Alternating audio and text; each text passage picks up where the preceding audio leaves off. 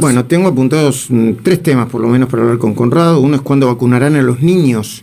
Otro, el rol de las mujeres para controlar la pandemia. Muy importante el rol de las mujeres para controlar la pandemia. Y el tercero es que Rusia difundió mensajes falsos en español en contra de la vacuna de los Estados Unidos y Europa. Atención. Pero quiero preguntarle algo que por ahí me puede responder o no, pero no teníamos preparado. Porque estamos notando que en esta época está habiendo muchos casos de gente con dolor de garganta, incluso que le duele mucho, que no puede tragar, teme que sea COVID y aparentemente es una alergia estacional o laringitis, ¿no? Decíamos, Mariana. Sí, eh, cuadros virales de faringitis bueno, o algo así. Eh, Conrado Stoll, muy buenos días. Buen día, Luis, ¿cómo estás? Bien. Y buen punto ese práctico, el último. Mm. Eh, ¿Qué pasa? ¿Por qué hay tanta gente con dolor de garganta? ¿Es, es una nueva un nuevo crecimiento en, la, en, la, en los contagios de COVID? Definitivamente no. Entre la lista de síntomas, dolor de garganta aislado no es sugestivo. Así como si vos me decís, de repente no huelo nada. Bueno, ahí es altamente probable que eso sea COVID, aunque sea solamente ese síntoma del olfato, como lo hablamos aquella vez. Pero dolor de garganta lo más probable es que no sea COVID si está aislado. Si me sigue esa persona, está tosiendo, le duele la cabeza, además tiene un cansancio generalizado severo, es otra cosa. Si no, gritó mucho en, algún evento deportivo, en el Abierto de Australia, en el Super Bowl de Estados Unidos o en un partido de fútbol local. Pero, pero no, no, es un síntoma. Perdón, y los cambios de clima también, ¿no? Y los aires acondicionados que, discúlpame, vos me lo dijiste una vez, entre todas las cosas, entre todos los consejos y recomendaciones que diste, que recomendás a los técnicos y a quienes corresponda que limpien cada tanto los filtros de los aires acondicionados porque te, te o sea, el polvillo hace que te, te rompa, entre otras cosas, te rompa la garganta, ¿no? Cambio de temperatura definitivamente, el uso de los aires y recordar, por supuesto, que cuando estás en familia no hay problema, todo, todo cerrado y el aire prendido. Si hubiese alguien de afuera, porque se permiten reuniones con algunas personas que pueden no ser de tu núcleo, pero ahí el aire acondicionado tiene que estar tendido con las ventanas abiertas, las puertas abiertas, para que el aire circule, si no el aire acondicionado está revolviendo el potencial virus que está en el aire si estuviera todo cerrado. Ok. Eh, ¿Cuándo se vacunarán a los niños? Los chicos, punto importante. Fauci anuncia que para julio se van a vacunar.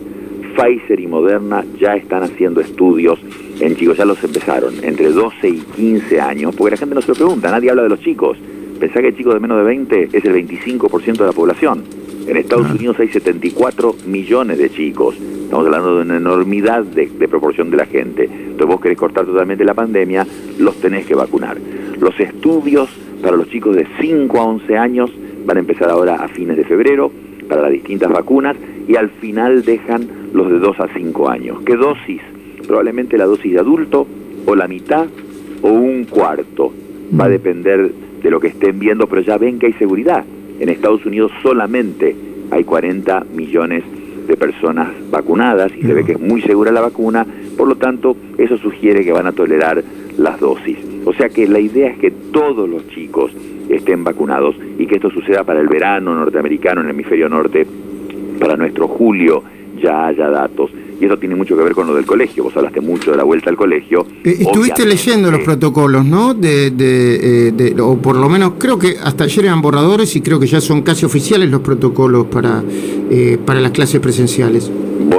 En detalle y, son muy correctos todos los que dijiste, pero se agrega, este, este era el pendiente, que es la vacunación de los chicos, habla de la vacunación de los maestros, la vacunación de los chicos, así que la vuelta al colegio fundamental, se ha confirmado, y fíjate vos que en Europa, en África, en algunos lugares de América Latina hay una consecuencia impensada. Hemos hablado de, del daño académico, que les cortas la vida académica a los chicos si no van al colegio, de la violencia en las casas, habló Merkel, porque los chicos no iban al colegio.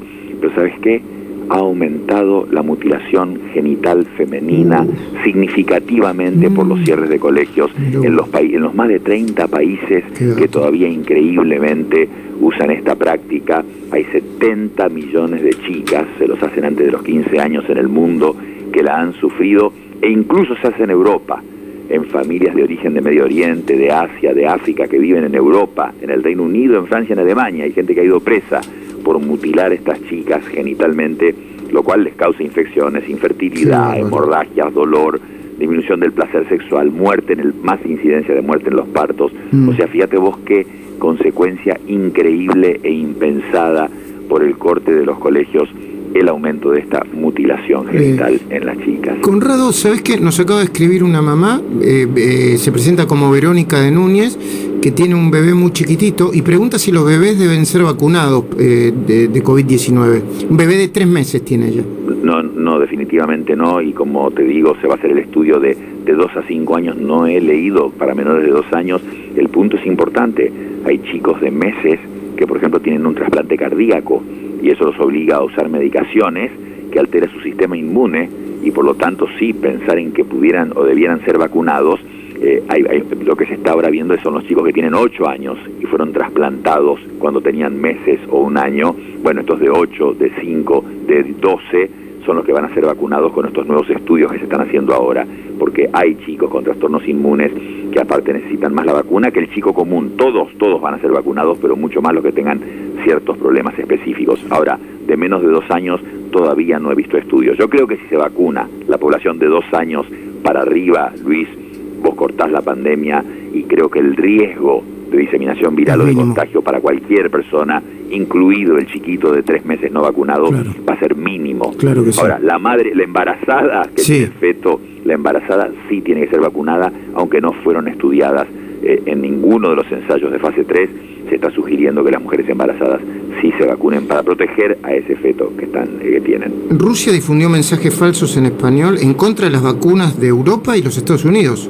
Estados Unidos ha, confirmado esa información. Eh, que Rusia ha enviado mensajes sabiendo que ha vendido la vacuna aquí. También ahora se empieza a dar la vacuna de Rusia en Irán. Mm. Irán se une a nuestro grupo entre los que serán vacunados con la Sputnik y que... a ver, discúlpame Conrado, digo, que la, que la Sputnik sea, sea, tenga una alta eficacia, sea, no, haya por qué desconfiar de ella, aunque venía muy floja de papeles y uno naturalmente podía desconfiar, hay que decirlo, yo lo digo por mi parte, ¿no? Eh, eh, aunque en general no confío, a mí me dicen vacuna y yo, vos, me, poneme la, vacuna que sea, pero...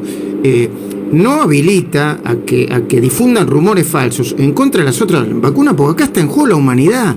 Acá, si algo dejó claro la pandemia, Conrado, perdón, es que nadie se salva solo, a pesar eh, de los eh, líderes políticos locos eh, de los principales países que tuvimos en suerte en el siglo XXI, a principios del siglo XXI. es una barbaridad esto si se confirma, ¿no?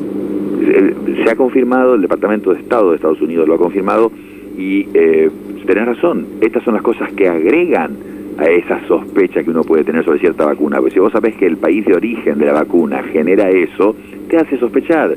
En la India fabrican las vacunas, se aprobaron dos, eh, calladitos, humildes, entonces este, no sabés la calidad con que se hizo, pero no tenés razones para sospechar. Rusia ha hecho muchas cosas, yo no tengo nada en particular, solamente repito y leo la data mm. y los papeles que vos decís. Eh, no, sé si festejar, no había que festejar, yo estoy de acuerdo con los que dicen que no había que festejar.